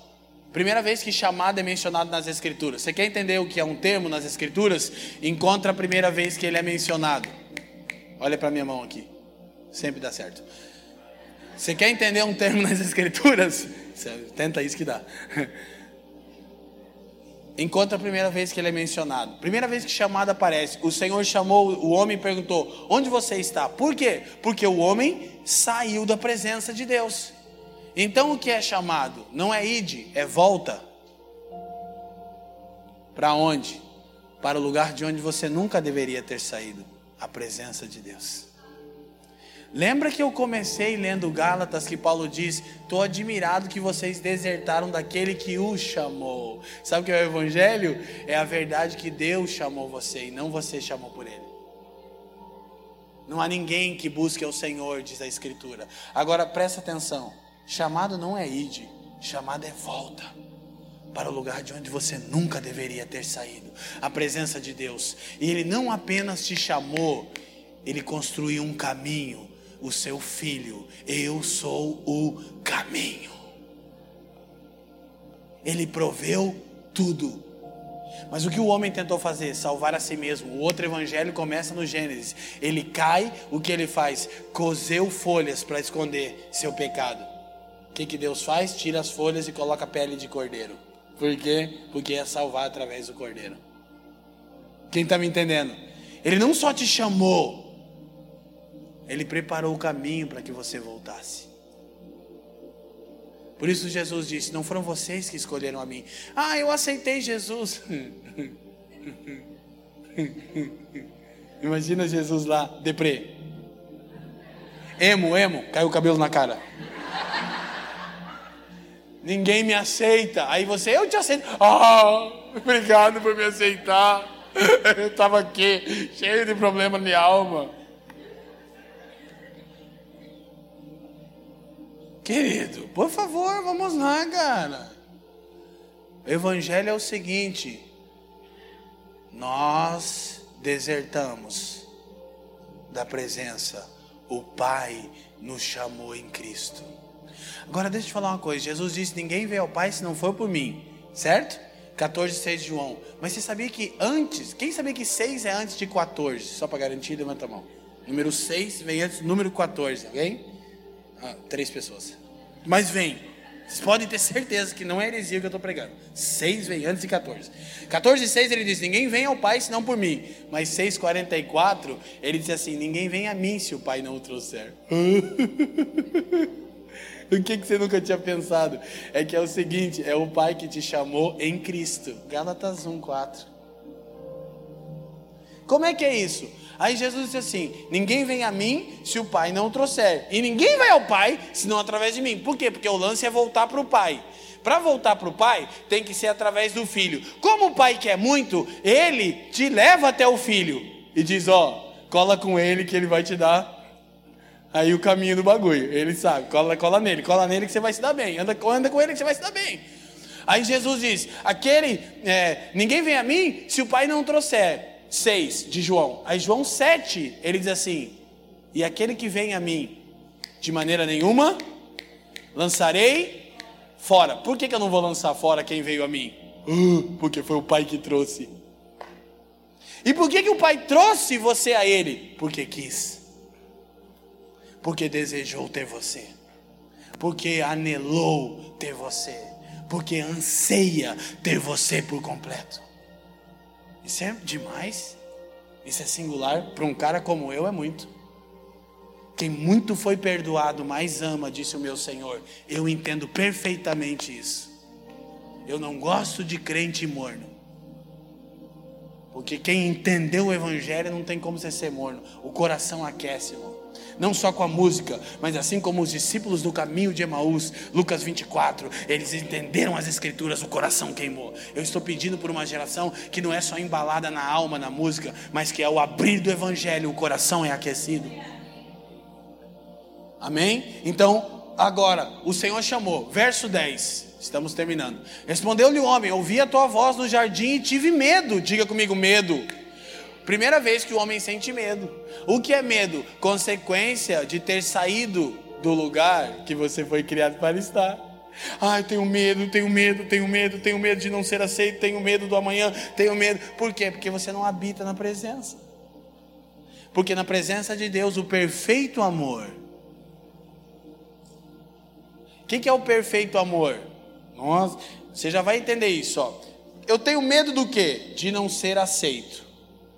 Ok? Mas o perfeito amor lança fora o medo. O que, que é o perfeito amor? É o amor ágape. É o que se doou sem interesse nenhum.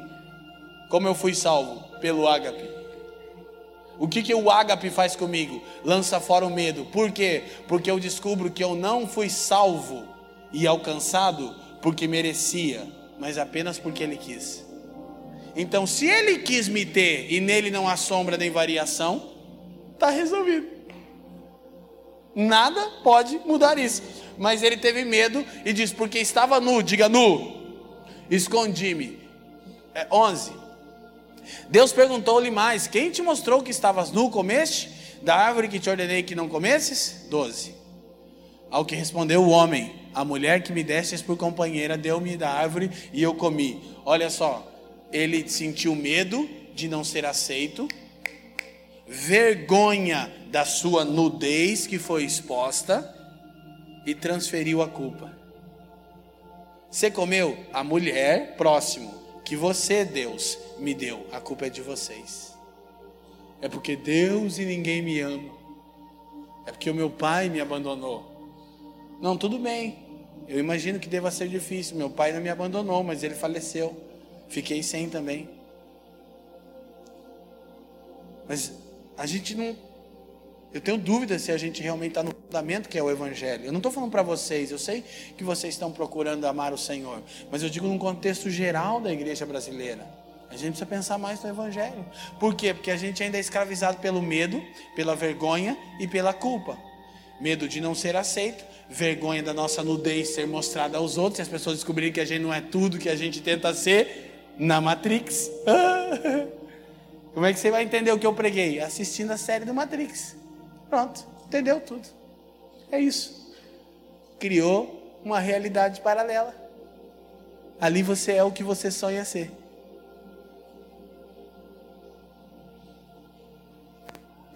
Mas a Bíblia diz que isso deveria ser em Cristo, não na internet, não no seu Instagram, não com o filtro do visco, mas em Cristo. Sabe do que eu estou falando? Da gente.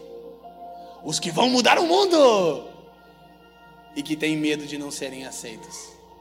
Vergonha de suas próprias fraquezas, lidam com a culpa e quando a culpa pesa muito, joga para alguém e diz: É, a pastora Fernanda, ela, ela não me ligou, eu, eu desviei. Quer dizer que Jesus morreu para te salvar e foi moído, não resolveu, mas o telefonema dela ia te salvar. Sabe por quê? Com todo carinho, eu sei que você, eu já percebi o quão, o quão doce, o quão temor vocês têm do Senhor, mas é que a alma não foi tratada ainda pelo Evangelho. E por que não foi tratada? Não é por mal, não, é que você não entendeu, por isso eu preguei e vou orar. Entendeu o que? Que o Evangelho te livra do medo, da vergonha e da culpa. Isso é evangelho. Não você te livra, Cristo te livrou. Agora, como nós entendemos isso? Não vou nem ler os textos. Temos medo, como o homem teve, do que, Leandro? De não sermos aceitos. Jesus teve medo. 22, 42 de Lucas, ele diz: Pai, se possível, passa de mim esse cálice, todavia não seja feita a minha vontade, mas sim a sua. Até ali, Jesus nunca tinha externado nenhuma vontade dele ao Pai. Tudo que ele fez, escuta, era a vontade do Pai. Mas naquele dia ele disse: Pai, tem uma coisa que eu quero, e que se não for possível, faça a sua vontade, mas eu quero externar que eu quero.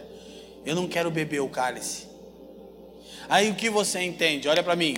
Jesus estava com medo da crucificação, do sofrimento, dos açoites, da coroa de espinho, dos pontapés e dos socos, dos escárnios. Amém? Amém? Não. Ele teve medo? Sim. De outra coisa. Olha para mim. Qual? De ser separado do Pai. Jesus, por toda a eternidade, nunca perdeu a comunhão com o Pai. Ele disse: Pai, eu estou pronto para fazer o que você quer, mas eu não queria nem por uma fração de segundos quebrar a comunhão com você. E o pai disse: Filho, você vai substituir Adão hoje. Você vai sentir o que ele sentiu no Éden quando saiu da minha presença. Era isso que o filho disse: Pai, eu não queria. Eu quero fazer toda a sua vontade. Mas eu não queria perder a sua presença. E na cruz, olha para mim. Aquele homem morreu sozinho. E não apenas seus discípulos o deixaram, mas seu pai o deixou. De tal maneira que talvez eu gosto de pensar assim, diz a Escritura que os céus ficaram negros. Talvez o pai tenha virado as costas para o filho, porque ele levou sobre si as nossas, as nossas iniquidades. Sabe o que aconteceu? Ele clamou: Deus meu, Deus meu. Foi o pior momento da cruz. Porque você me deixou. Nesse exato momento, ele se tornava órfão para que você fosse adotado. ele suportava a separação da presença que ele nunca havia experimentado. Para quê? Para que nem a morte ou a vida, nem os anjos ou principados, nem essa era, nem a era por vir, nada, nem ninguém possa te separar do amor de Deus que está em Jesus. Ah, eu já sabia esse versículo. E por que tem medo de não ser aceito todo dia? Porque não internalizou em você ainda. Jesus já foi separado. Para quê? Para que você não tenha mais medo de não ser aceito. Amém? O que que isso faz? Rompe a estrutura do medo, que nos paralisa, nos livra do medo de não sermos aceitos. Por quê? Porque ele já resolveu. Olha para mim, ele não apenas resolveu o medo, ele resolveu a vergonha. Sabe por quê? Como é que o homem foi achado diante de Deus? Como ele foi achado? Ele teve medo porque estava nu. Sabe como o filho foi crucificado? Ontem eu disse, todas as vezes que eu falo isso, eu penso no escândalo que é a cruz. Um homem sozinho nu. Sabe a imagem que você tem de Jesus com a coroa de espinhos pregado com um paninho branco? Não existia paninho branco. Tradição. As escrituras de Marcos 15, 17, 20 e 24 comprovam que o salmista viu o cumprimento da profecia. Qual profecia? Rasgaram as suas vestes. Sabe como o seu Senhor foi crucificado e sangrou lentamente por mais de três horas? Nu. O homem mais santo mais precioso que esse mundo já viu, com suas partes íntimas expostas a uma multidão, abandonado pelo Pai, por seus amigos, exposto à vergonha. Se você tivesse aqui em cima, nu, primeira coisa que você faria, seu Senhor não pode, estava crucificado.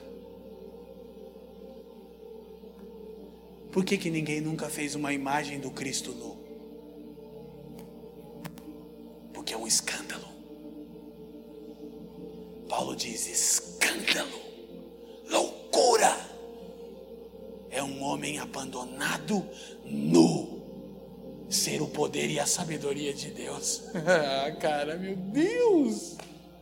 E por que ele foi exposto nu? Para que você nunca mais fosse escravizado pela vergonha.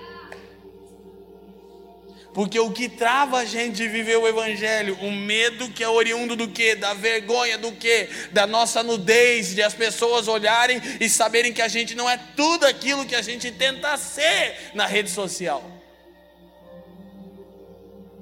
Mas vou te falar só uma coisa: na igreja Cristo é encontrado crucificado. Sabe por quê? Porque a igreja é a comunidade dos pelados. Se andarmos na luz como Ele, está na luz. Temos comunhão uns com os outros. Olha que coisa absurda. E o sangue de seu filho nos purifica de todo pecado. 1 João 1,7. Só tem um jeito do sangue de Jesus operar em você se você andar pelado. O que é andar pelado? É não esconder quem eu sou para os meus irmãos de fé. O que é a igreja? A comunidade dos pelados. Daqueles que andam na luz. Por quê? Porque o cordeiro já foi exposto nu ao mais alto nível de vergonha. Para quê? Para que você não sentisse mais vergonha. Sabe que coisa incrível? Se isso não fosse suficiente, Adão disse: A mulher que tu me destes. As pessoas manietavam a cabeça para um homem todo espancado, mutilado, cheio de hematomas, abandonado por Deus, abandonado por seus amigos, nu, exposto à vergonha, com suas partes íntimas expostas a uma multidão, sangrando lentamente, zombado pelo ladrão do seu lado. As pessoas manietavam a cabeça e diziam: Salvou a todos, salva-te a ti mesmo. E ele disse: Pai, perdoa-lhes, não sabem o que fazem, a culpa é minha, descarrega a sua ira em mim.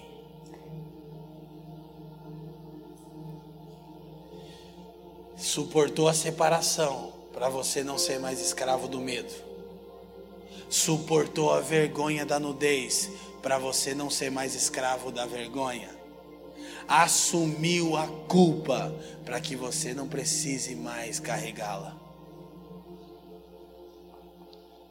Medo, vergonha e culpa é aquilo que nos impede de nos tornarmos o que Deus deseja. Por isso, na cruz, o Cordeiro de Deus solucionou. Amém? E eu quero muito que o Evangelho entre nós nessa manhã e por isso eu vou terminar com duas afirmações. O evangelho é um paradoxo. Romanos 3:23 diz: Todos pecaram e destituídos foram da glória de Deus. Qual é a primeira do, a afirmação do evangelho sobre nós? Olha para mim. Você é pior do que pensa. Que? Todos pecaram e separados foram da glória de Deus. Traduzindo, você é pior do que pensa. Romanos 5:8. Mas Deus prova o seu amor para conosco, porque Cristo morreu por nós quando ainda éramos pecadores. E por que Deus prova? Porque você duvida. Por que você duvida? Porque você acha que o amor de Deus por você é fruto do que você pode fazer e não daquilo que ele desejou e que Cristo fez. Quem está me entendendo? Então, o que a segunda afirmação nos explica? Porém, nós somos mais amados do que imaginamos. Olha para mim, resumo do Evangelho. Você é pior do que pensa, porém, mais amado do que imagina. Nossa, cara. Ah, cara, eu, eu chego a pensar que eu falo, oh, Jesus, eu queria que as pessoas tivessem sofrido um pouco mais igual eu, porque parece que elas não. Por que, que eu sinto que não há um entendimento mais claro ainda em nós? As pessoas perguntam qual que é o seu segredo. Eu falo, é o Evangelho, irmão, é que eu entendi. Eu não fiz nenhum esforço. É o Evangelho. Eu, um ex-dependente químico que no diploma está sexta série, órfão de pai. Como pode eu andar um país inteiro e as nações? Como pode, meu Deus, por causa de um homem abandonado e nu? Meu Deus, cara. Meu Deus, a profundidade de sabedoria e de conhecimento. E cada dia eu desfruto dessa verdade, livre do medo, porque o meu Senhor já foi apartado do Pai. Livre da vergonha, eu posso andar na luz e dizer: Olha, eu não sou tudo isso que parece. Eu tenho fraquezas, o meu Senhor já resolveu a minha nudez no Calvário. E eu não preciso assumir a culpa, muito menos transferir ela para alguém. Por quê? Porque Ele já fez isso. Ele me deixou a salvo, se tornando o alvo da ira de Deus. Amém? E para terminar agora, eu quero orar. Como entender a graça? Eu tenho dito isso. É o primeiro capítulo só do Evangelho. A gente precisaria conversar dos outros dois com mais profundidade. Mas eu quero abençoar vocês com isso. Só entendendo a lei. Na lei, quando um pecador contristado em arrependimento procurava perdão e aceitação, sabe o que ele fazia, gente? Pegava um cordeiro e levava ao sacerdote. Quando ele entregava o cordeiro ao sacerdote, o sacerdote tomava o cordeiro, olha aqui, olha para minha mão. Pegava o cordeiro e fazia assim, ó. Hum, o que, que ele estava fazendo? Examinando. Se o cordeiro fosse perfeito, o pecador era aceito de volta e o pecado perdoado. Qual é a boa notícia do Evangelho? É que o sacerdote examinava o cordeiro, não o pecador. Não entendi, vou te João disse: Eis aí o Cordeiro de Deus que tira o pecado do mundo. Mas eu sou tão imperfeito, eu sei, mas o Cordeiro é perfeito. Qual é a segurança que eu sou aceito por Deus? O Cordeiro perfeito. O sacerdote examinava o Cordeiro e não o pecador. Amém? Curva sua cabeça. Se tem alguma parte da palavra que o seu coração aqueceu, que ficou como uma ênfase, provavelmente é o que o Pai quer trabalhar em você ou é o que o Pai quer dar a você. Então, enquanto o meu amigo tangedor Fernando está liberando melodias, eu queria que você orasse sobre isso. Qual parte da palavra foi enfatizada, acertou uma flecha no seu coração, esquentou, aqueceu o seu coração? Do seu jeito, suavemente, como você preferir, ora um pouquinho sobre isso.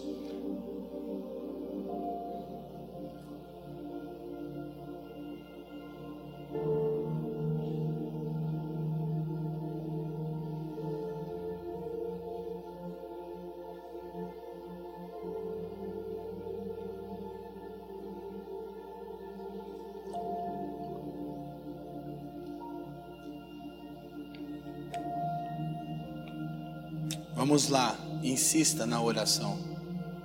A parte que foi enfatizada da palavra é o que o Pai quer dar a você, é o que o Pai quer trabalhar em você.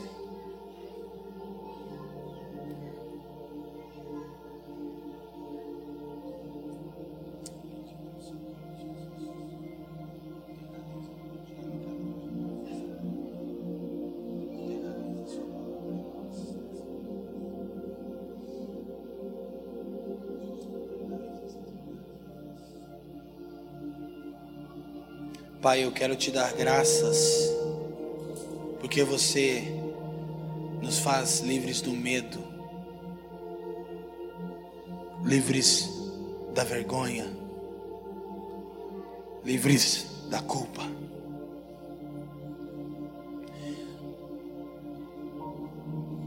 Pai está tocando algumas pessoas de uma forma muito singular, muito, muito radical. Eu fico muito encorajado.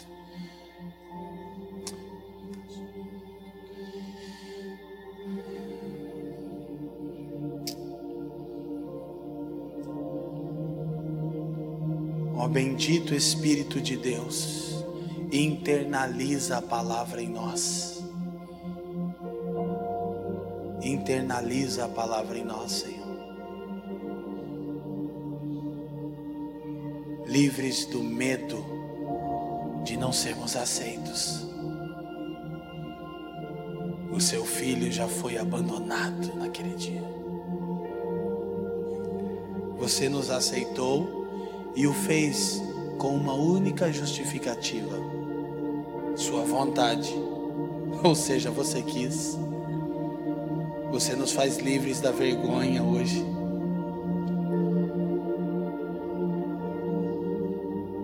Porque a nudez do seu filho já foi exposta. Você tira o pesado fardo da culpa, porque não há condenação para aqueles que estão em seu filho. Esconda-se em Jesus hoje. Entre em Jesus hoje. Esconda-se nele. Pai, aumenta aquilo que você está fazendo aqui. Aumenta aquilo que você está fazendo aqui. Filhos e filhas do Deus vivo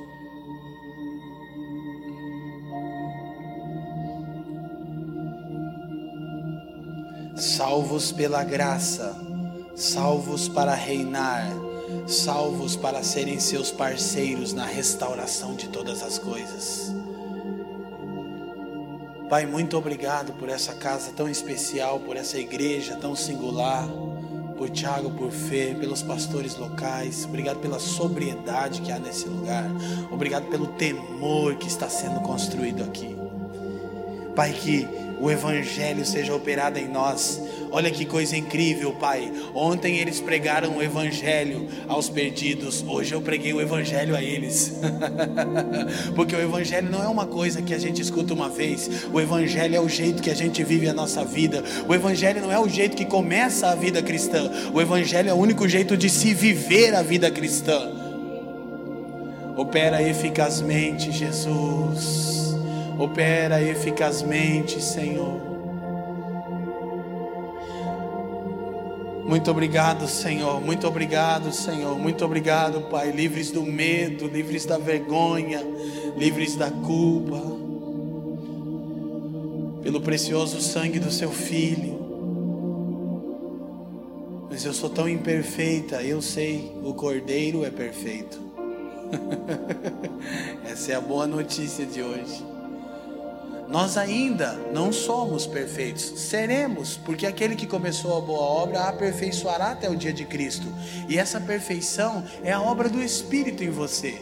Mas mesmo que ela não seja real, não abrace o medo, a vergonha e a culpa, porque você ainda não é perfeito, mas o Cordeiro é. E Deus examina o Cordeiro, não você. Muito obrigado, Senhor, porque você está tocando singularmente. Eu amo isso.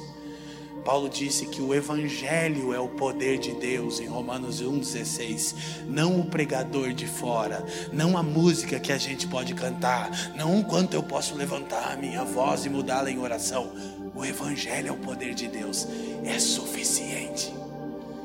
Eu, eu, vejo muitas pessoas em lágrimas quebrantadas e isso é incrível. Mas você que não está em lágrimas, escute. Não é a respeito de sentir nada, é a respeito de obedecer o que você está ouvindo.